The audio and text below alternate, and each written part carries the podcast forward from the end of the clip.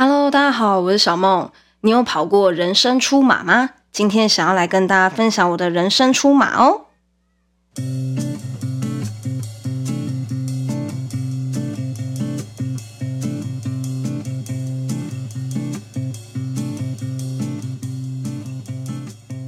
先吃先瘦，先瘦完，在母亲节有特殊优惠哦。如果想要迅速瘦身又不想要伤身体的人呢，可以私讯一下我的 IG 哦。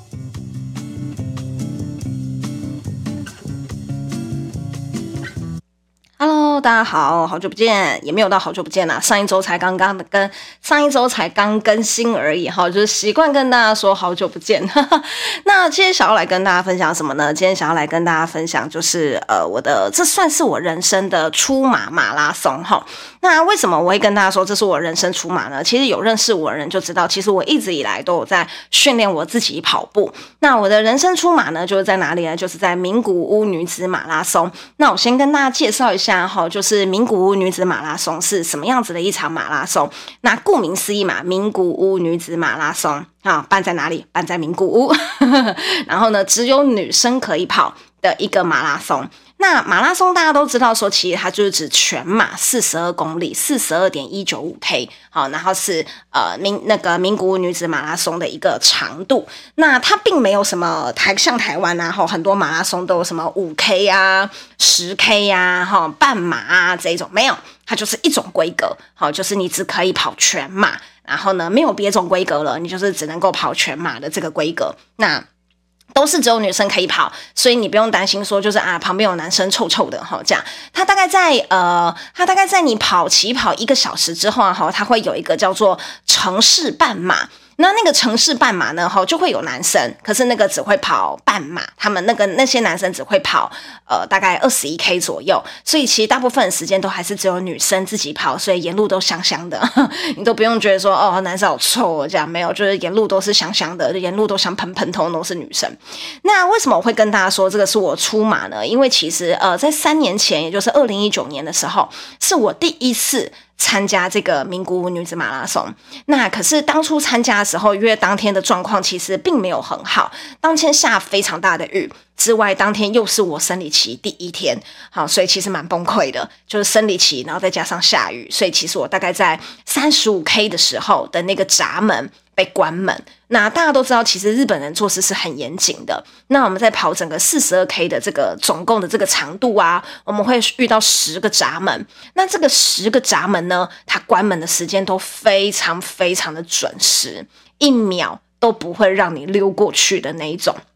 非常非常准时，一秒都不让你溜过去的那一种。那所以啊，哈，这种情况下呢，它就是呃呃非常的严谨，然后也不管你是不是从国外来的，也不管你是不是已经跑到快要跑到终点了，因为三十五 K 距离最后四十二 K 其实只剩下七公里，其实很很近了。对，就是其实你已经跑完大部分了，就很可惜。但是他不会管你，他就是把你给挡住。所以我二零一九年的时候，其实我是没有跑完的。对，我其实是跑跑跑到最后，真的就是没有没有跑完，然后就整个大哭啊、崩溃啊、流泪啊，然后在地上打滚啊之类的，这样像个像个像个小孩子一样在那边啊，这样 像疯子。那那个时候，然后我就下定决心说好。就是我明年一定要再来挑战，就是二零二零年。那大家都知道，二零二零年就发生什么事情呢？就发生了武汉肺炎。没错，我坚持称它为武汉肺炎。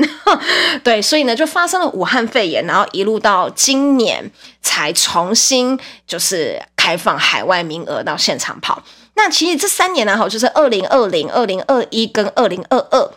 日本他当他的做法是怎么样子呢？在二零二零的时候，因为发生的很突然，所以呢，哈，他只要他只原本是大家都要去现场跑的，那可是因为疫情真的来的太突然，太措手不及了，所以呢，他那一年是怎么样子？他那一年呢，哈，是只让就是呃那一种海外优秀的参赛选手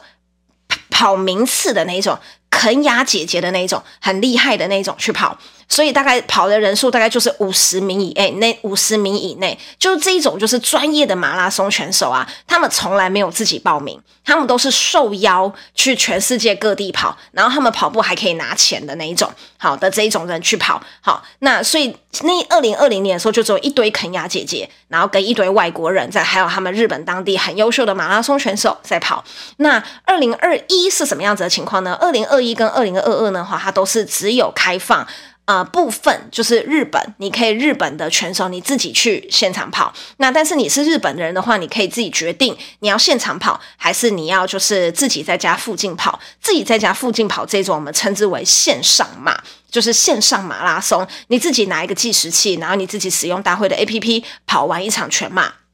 这样子呢也算数，一样会把赠品这一些交到你手上。所以我的二零二零跟二零，我二零二一好像就没有参加，然后我二零二二跟，然后就是这三年里面我只参加了两场。那这两场我全部都是报名，就是线上嘛，你自己拿着这个计时器，然后自己在附近跑一跑这一种。可是这种跑你就是。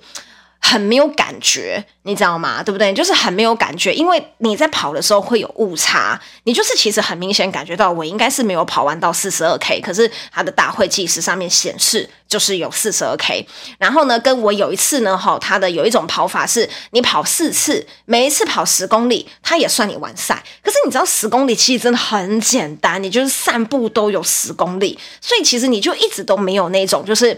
你真的跑完一场全马。全就是你真的没有一种跑完全马的那一种很很很很很痛快的感觉，就并没有。所以其实，在二零二二年的年底在报名的时候，那时候其实我也很犹豫，因为我就觉得说，疫情到底结束了没有？就是什么时候这个世界又回归正常？什么时候这个世界可以重新回到三年前那个样子？可能那个时候就觉得说，反正不管了，就报吧。好，如果最后不行的话，就当做练习。对不对？好，就当做就是保那个保护身体，多运动，对不对？身体健康，运动开心的这一种。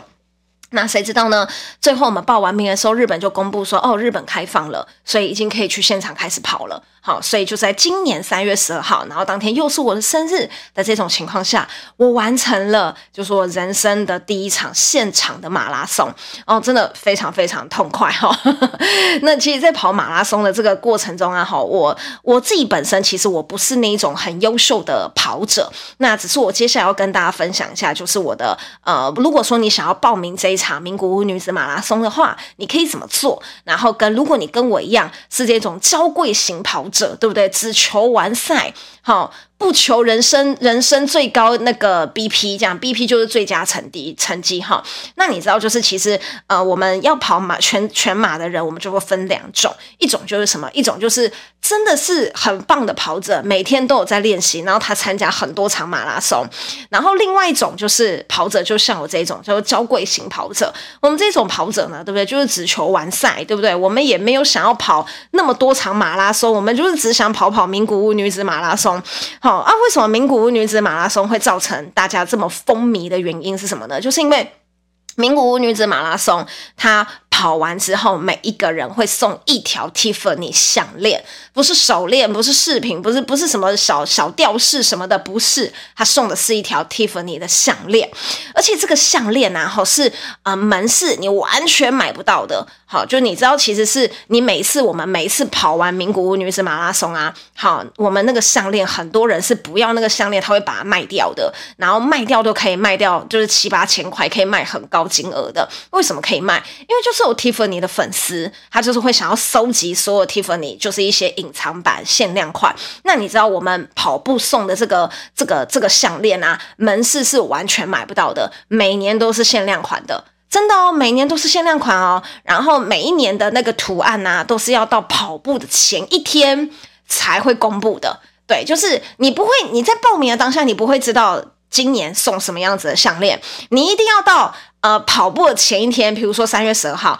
他三月十一号那一天，他才会公布，他才会告诉你说，哈，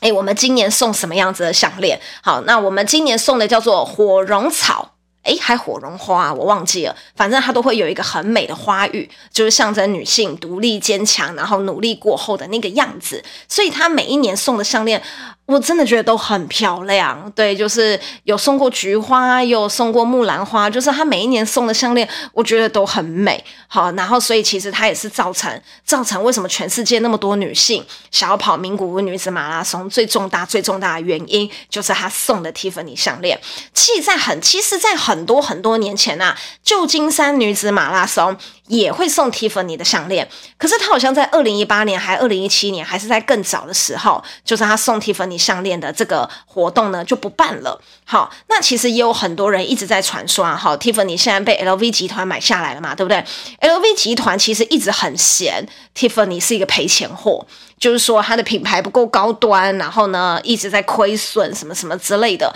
所以啊，其实就是一直每年都有人在传说，也许哪一天 Tiffany 就不再赞助名古屋女子马拉松了，所以其实每一年在跑的时候，大家都是呃非常非常珍惜这一场赛事，因为就很担心有一年可能他就突然公布，就是 Tiffany 不再赞助呃名古屋女子马拉松，那就不会再送项链给大家了。那但是就算是这种情况下呢，就是呃我自己收到赠品，就是我们这一次跑完的完赛里，还有一件完赛 T，还有完赛毛巾，然后还有很漂亮的一个保温杯。就是我觉得呃你在日本跑马拉松，你收到的那个完赛礼物，比你在台湾跑马拉松收到完赛礼物就是。精致很多啦，当然报名费也是好几倍，因为名古屋女子马拉松报名费大概差不多是台币五千块左右，好，这是非常昂贵的赛事。台湾大概一千多，一千贵贵一点，大家就已经在说哇，一年比一年还要贵之类的这样，好，然后但是。但是你看，我们在日本跑一场马拉松的成本就是报名费五千，还有你自己付的机加酒的这一些钱。可是即使是这一种情况下，为什么大家都还是趋之若鹜呢？好，就是我真的跟大家好好分享一下，就是名古，就是你在国外跑马拉松的那个感觉是完全不一样的。嗯，就是第一个，我在台湾跑马拉松的时候，我在台湾跑过几场。马拉松，好，然后呢，这几场马拉松里面，我自己觉得规划的非常好的是泰鲁格马拉松，因为泰鲁格马拉松它跑的是呃，就是泰鲁格燕子口那一些嘛，对不对？好，那你在跑的时候哈，你会觉得规划的蛮好的，好，不太会有车子来你旁边捣蛋 的这种情况。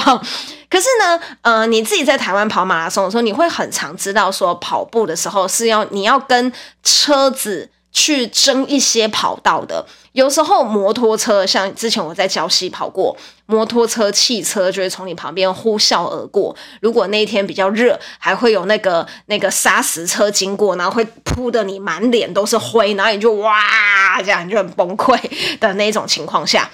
好，那但是呢，名古屋女子马拉松呢是怎么样子呢？就是它封路封得很完全，它虽然有非常多的折返点，然后你就一直弯来弯去，弯来弯去，可是它封路封得很完全，你旁边不会有任何一辆摩托车、汽车经过，都不会。那沿途呢也会有非常多日本本身的民众帮你加油，那这个是在台湾马拉松比较少见的，台湾马拉松大概只有在起跑。跟终点的时候会有蛮多的啦啦队帮你加油，可是，在中间的这个过程的时候，我在台湾大部分都是跑半马，然后或者是十公里居多的这种情况下，我都没有觉得整路上面都有人帮都有人帮你加油这一类的，并不是说一定要有人帮你加油啦，是那个呃旁边民众的热情度好会让你觉得很窝心。那因为你在跑名古屋女子马拉松的时候，它封路封的很完全，然后名古屋当地的民众也知道这个是一年一度的大。是，所以其实，在很多呃商店门口，好，他会有那个民众自发性的准备一些草莓、葡萄、饼干、可乐哦，真的，你就是沿途就一直吃，一直吃，一直吃。除了官方的补给之外，就是沿途都非常多民众自己的私人补给。那这些私人补给啊，它不会只有在终点。或者这是起始的时候有，大概在十 K、二十 K、三十 K、四十 K，我旁边全部都看得到很多民众，就是带着很多的补给品来找你，然后还会有民众在旁边，就是组一个 band，对不对？组一个就是电吉他，然后主唱 keyboard 手鼓，然后在旁边帮你唱歌。那因为它有很多折返点，所以等于说你跑去了这一趟跟回来这一趟，那个 band 都还在那边唱歌。然后，所以我这一次沿途看到了三个 band。然后跟四到五组的啦啦队，然后那个啦啦队真的就是那种很可爱的妹子，就是那种真的是日本妹子，好可爱哟的那种啦啦队，然后在那边抛高，然后帮你喊口号，然后因为他也知道说就是有非常多不同不同国家的人来跑，所以就会有中文、英文、日文这一类的不同的语言，然后用他们的，然后他们就是帮你喊加油、干巴爹这样子，哈 titan 类似类似这个样子，那所以你沿路上。你会感觉得到，就是，呃呃，这个这个城市的民众也很重视这个活动，你会很明显有这样子的一个感觉。那可是，在台湾大概只有在中南部，像那个南部很有名的烤鸡马拉松嘛，对不对？哈，你会有这种民众很热情的感觉。可是，如果说你今天是在一些比较嗯北部，或者是像呃我自己本身居住地宜兰，你就不太会有这种。很热情的这一种，都有民众在帮你加油的这种感觉。因为其实跑马拉松跑到，嗯、我自己本身觉得最辛苦、最辛苦的是大概过了半马，大概差不多二十 K 开始到三十五 K 这一段，我觉得是最煎熬的，因为你才刚跑完一半。然后，但是其实你还有很大一大段，你还有很大一大段。可是其实你的身体已经开始疲惫了，你已经你你跟我一样是这种娇贵型跑者的话，你的肌肉其实已经开始痛了，你其实已经很想回家了。可是这个时候如果有路边的民众，对不对？让你吃一点草莓，让你吃一点葡萄，你就会觉得哦。好幸福哦，你就觉得好开心哦。然后他们在喂你，他们在给你吃的时候，都会说“干巴的加油，台湾”。我说你台湾来的，台湾加油，类似这个样子，你都会感到很窝心，你都会觉得有力气再继续。跑下去，那其实呃，就是日本的这一种马拉松啊，哈，它做的很好的一点是啊、你的每一个晶片，好的上面的那个路线准确度，就是你所在位置的准确度是很准确的，所以你的同行的朋友，他就可以在呃看到你跑到哪边，然后搭捷运来找你，然后帮你喊加油，然后帮你准备一些补给，让你吃一点东西，然后继续努力继续跑，类似这个样子。那呃，还有我觉得比较比较比较不一样的一个地方是，呃，其实跑马拉松蛮容易遇到意外的。我不知道大家有没有注意到新闻，其实台湾的马拉松，呃，还蛮常有人因为休克，然后就突然之间走掉的这种情况。那其实我觉得，我觉得，我觉得并不是说台湾的医护人员做得不好，还是怎么样，就是我觉得相较于就是。呃，日本的马拉松，你会发现那个医护人员的数量有蛮大的一段落差。因为我们在跑全马的时候，就是你会发现啊，哈，就是因为我们是整个封路嘛，所以封路就是怎么样，中间一条来回向那一边的那一边，大概每十公尺。就会有一个工作人员，然后那个工作人员是负责干嘛的？就是看有没有人就是跨线嘛，对不对？有的人偷懒，他想要跨线，直接从左边到右边，他就可以少跑很多的这一种。所以中间工作人员每十个就有一个工作人员，他的那个最主要是在看有没有人跨区，有没有人就这样很不要脸的跑过去。那但是在左右两侧会有一整排，我真的发现是一整排，不管我跑到哪里。都有，大概我跑每每跑个几公尺，我就会看到一个；每跑几公尺，我就会看到一个穿红色衣服的那个是干嘛的？那个就是救护人员。那除了两侧左右两侧各有一排这种救护人员之外啊，哈，在中间跑者的中间，差不多约大概每一公里，我都会遇到一个。就是正在跑步的，他说上面他是医生或者是护理师，他就是随时随地有人有任何状况，他们都可以马上去做接应的这一种工作的这一种医护人员。那其实女子马拉松很常遇到的情况是什么？就是会遇到呕吐、摔倒、对不对？然后或者是就是体力不支的这种情况下，好，那其实我觉得我这一次看到几个蛮蛮蛮神奇的画面，就是我们有跑者是不晓得哪根筋不对啦，没吃早餐就来跑步。那你知道没吃早餐就来跑步，你真的就是等着昏倒啊！所以大概跑到十几 K 的时候，我就发现我旁边有人开始在呕吐，然后吐出来的东西全部通都是水。这种就是什么？他根本没有吃早餐，胃是空的。那这种根本没有办法再继续跑。那他只只要一吐，他只要一蹲下来，不用十秒钟，医护人员就来了。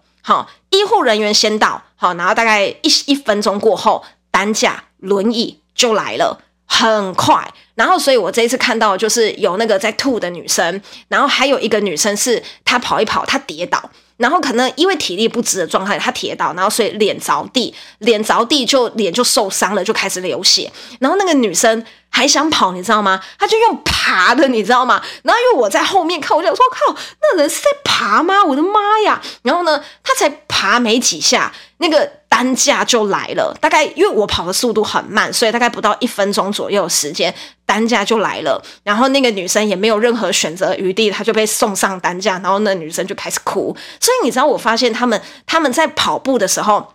旁边的医护人员，然后就是非常的就是随时随地待命，随时随地待命，然后他不给你任何就是机会。好，他还是会问你，你要不要继续跑？如果你只是单纯的呕吐那一些的话，他会评估。那像如果说你跌倒，你已经流血的这一种，好，然后呢，你已经爬不起来的这一种，他就是直接上担架。上担架之后，因为我们很多折返点，每一个折返点都有救护车。真的很神奇，每一个折返点都有救护车，所以它规划的非常非常的完善。不管是救护人员，对不对？然后呢，场地的规划，然后事前报名的规划，然后到甚至。你跑完之后，因为大家都知道台湾的马拉松跑完之后会有很多的赞助商嘛，你现场可以买袜子，现场可能可以试吃试喝一些东西，然后现场可能会有一些酸痛贴布可以试用。那嗯，我不知道大家有没有跑过，就是你跑完之后，其实那一些地方人都非常非常的多，我觉得。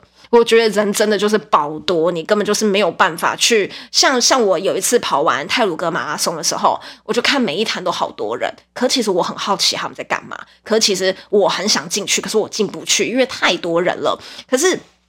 在日本跑完马拉松，好，在名古名名名名古屋女子马拉松，你跑完之后，你遇到的情况是什么呢？你遇到的情况好就是，诶，他们他们就是会呃呃直接。把那些赞助厂商，他们不会让赞助厂商呢，哈，在现场摆摊，在你跑完的时候，他们是让赞助厂商在前一天你来报到，前两天你来报到的这个时候，好，你可以买周边，然后跟很多赞助厂商在现场，好，可以给你逛，那一种叫做 Expo，对不对？他现场给你逛，好，就是在你报到的当天，然后现场会可以，可以，可以，可以。就是可以给你逛，然后逛完逛完，你买一买买一买之后啊，哈哈，你就当做你自己的补给嘛，对不对？可是呢，等到你跑完之后，他就不让你逛了。他跑完之后，他是直接把那些赞助厂商的赞助品直接弄成一包给你，然后让你就是一袋一袋的领。就是你跑完之后呢，先领项链，然后还再给你一个大袋子，然后那个大袋子之后，你就沿着他们的路线，你就可以拿一堆赞助品，拿一堆赞助品，你就全部通都丢到。丢到你的包包里面嘛，因为它就是顺，你就顺着人潮走，你也不会觉得挤，你也不会觉得就是哇好多人哦，不想拿，不会，你就顺着人潮走，你就开始拿那些赞助品，拿水杯，拿面包，拿饮料，对不对？好，然后拿运动饮料，拿红牛 Red Bull，对，拿拿那个红牛的 Red Bull，然后拿那些东西，就像沿路拿，沿路拿，拿完之后，你手上就一堆赞助品，好，然后呢，你就走出去了。哎，你就可以回家了，你知道吗？完全没有那种很拥塞、很挤、要排队、好烦哦的那种感觉，完全没有。好，你甚至是前一天他 expo 的时候，你就是觉得说，哎，逛得蛮开心的，不会觉得很乱，不会觉得很挤，不会觉得人很多，你就是顺着人潮，然后这样子走，这样子逛。所以你会发现说，他们他们在办一场日本马拉松的时候，他们投注的心血跟人力。其实是台湾赛事的好几倍，并不是说台湾赛事不好，而是说如果今天你有机会体验一场国外的马拉松，你会发现哇，原来跑马拉松它其实是一场派对，那其实是一场就是大家都可以玩得很尽兴，大家都可以玩得很轻松的一场派对。那呃，介绍这么多名古女子马拉松，应该很多人会想要知道说，就是娇贵跑者如我，娇贵型跑者如我，平常没在运动的废物，对不对？是怎么样子可以跑完这一场马拉松的？那其实我跟大家分享一下我自己本身的训练菜单。其实我真的是训练训练菜单很低很低很低的一个人，然后我也。不求就是真的五小时跑完，然后的这样这样子的一个人没有。我跟你讲，我就是名古屋女子马拉松，他给你七小时，一般的国际赛事通常是六小时，所以他多给你一个小时的时间。然后大家知道我跑完时间是多久吗？我跑完时间是六小时五十七分钟，这差三分钟我就要被关门，我就不能，我就我就没有完赛的这一种，我只差三分钟就被关门了。的这一种的人，我都可以跑得完。那一定一定要记得的一件事情是，啊、每年名古屋女子马拉松是三月跑，所以你在三个月前，你一定要记得，好，你至少要跑一场半马，一场中长途的马拉松，三十 K 最好，或三十五 K，或者是半马，至少一定要有二十一 K。所以，如果你有要跑女子马拉松的人，我很建议你多报名一场泰鲁格马拉松，因为泰鲁格马拉松就是有高低起伏，然后你跑一场半马，如果说或者是你想要当做前哨战，你跑一场全马，知道跑全马是怎么样子的一个感觉的人，我很推荐你报名泰鲁格马拉松。那报名泰鲁格马拉松的时候，你就训练完你的一个中长途的一个一个体能状态，那么接下来哈，你每一周都一定至少要练习。二至三次，其实我很偷懒，我有时候一周才练习一次。那我会练什么呢？我就是接下来的一二一二月，我会各挑一天跑十 K，就是记住自己跑那种长途的感觉。好，然后剩下的时间我大概就是跑五 K，好，六 K 这样，四五 K，它大部分时间都是五 K，所以我大概一周只有练一次五 K。好，然后一个月练一次十 K，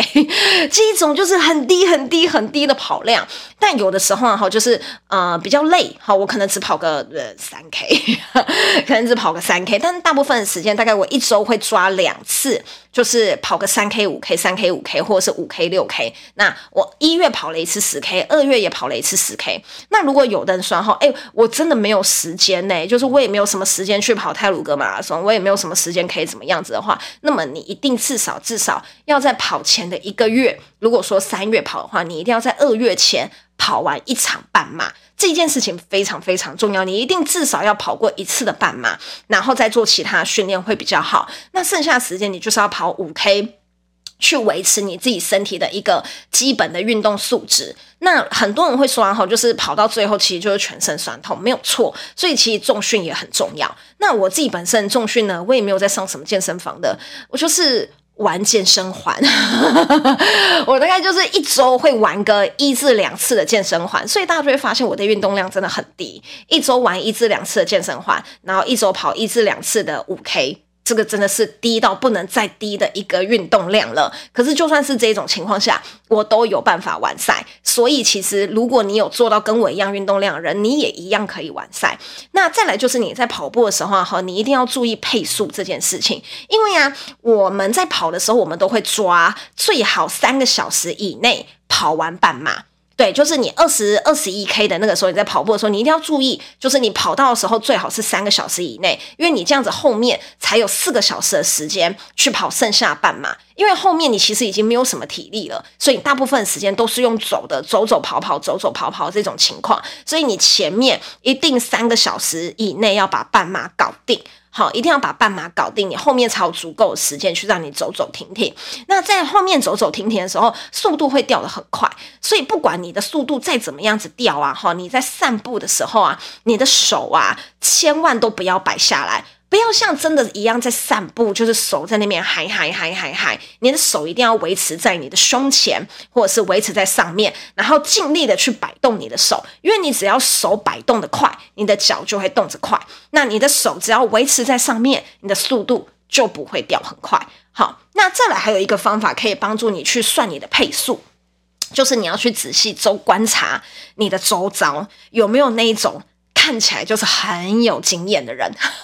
你就看他手上戴的是 Garmin 的手表，对不对？然后看起来就是跑很多趟，然后看起来就是感觉就不是弱鸡，感觉就是很有经验的那种人，你就跟着他。好，你就跟着他，你就发现这个人好像速度跟你差不多，你就是一直跟着他。他快你就快，他慢你就慢。好，那通常你在跑名古屋女子马拉松的时候，会有非常多台湾女生一起跑。那非常多台湾女生一起跑的时候呢，你就千万谨记，你就看有哪个讲中文的，然后感觉很厉害，稍微跟他攀谈一下，发现他经验很丰富，发现他之前完赛过，你就跟着他，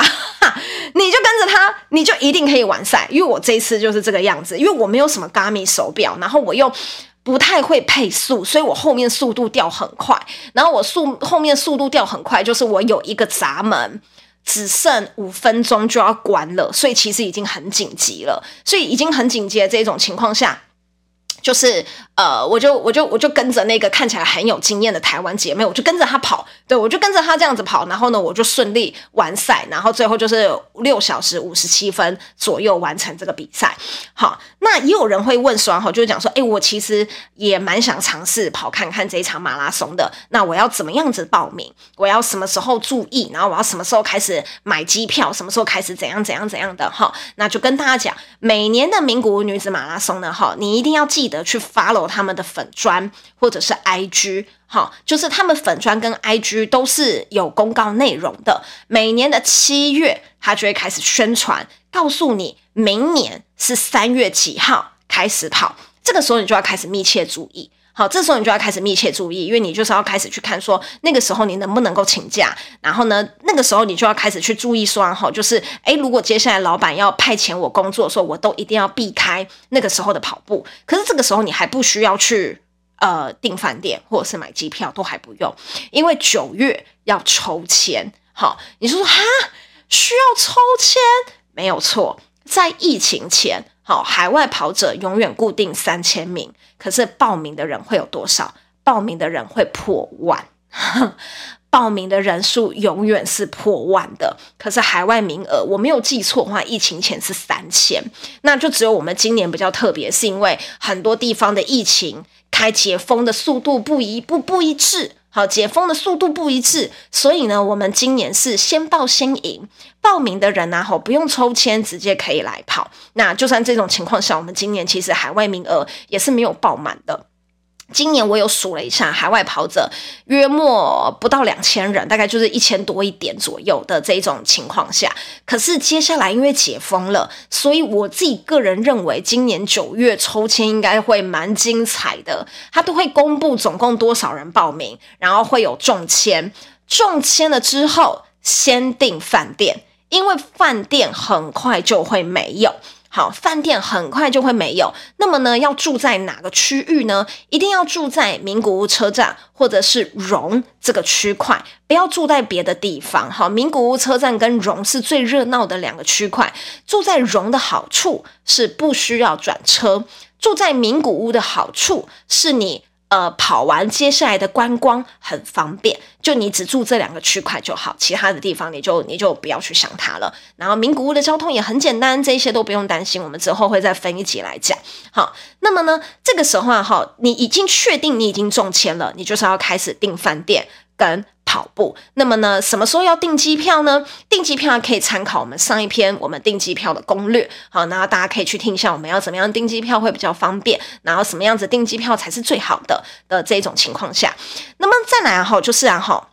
你除了追踪呃名古屋女子。女名古屋女子马拉松的粉专跟 IG 之外啊，哈，也很推荐大家加入名古屋女子马拉松的讨论区，因为讨论区每年都有非常厉害、非常优秀的先知们会告诉你怎么报名，好 SOP 怎么做，好报名怎么报，怎么样子哪边填什么资料，哪边干嘛，你只要照着先知们的步骤，你就会发现哇。报名一场海外赛事一点都不困难，非常的简单。好，所以这几个地方大家一定要记得加入。好，那另外啊，好，我们还有一个地方呢，叫做名古屋女子马拉松的赖群。Liate 的这种赖群。那其实我蛮推荐大家，等到你已经确定。呃，要开始报名了，好，就是报名资讯开始的时候呢，你再加入，因为其实平常里面有非常多很优秀的跑者，他们都是会去聊要去哪边跑，要去哪边跑，哪边怎样怎样怎样的。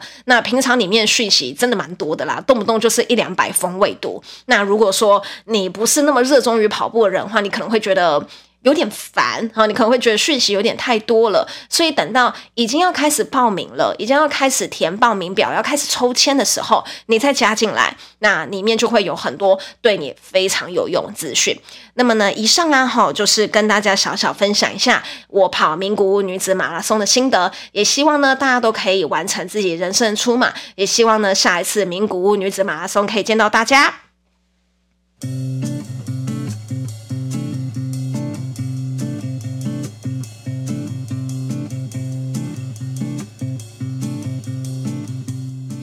其实跑马拉松啊，还有一件事情蛮重要的啦，然后就是要瘦一点。平均来讲啦，瘦一公斤啊，你的速度可以快三分钟。那所以如果说你自己本身有一些瘦身需求的话呢，哈，欢迎私讯我的 IG 哦。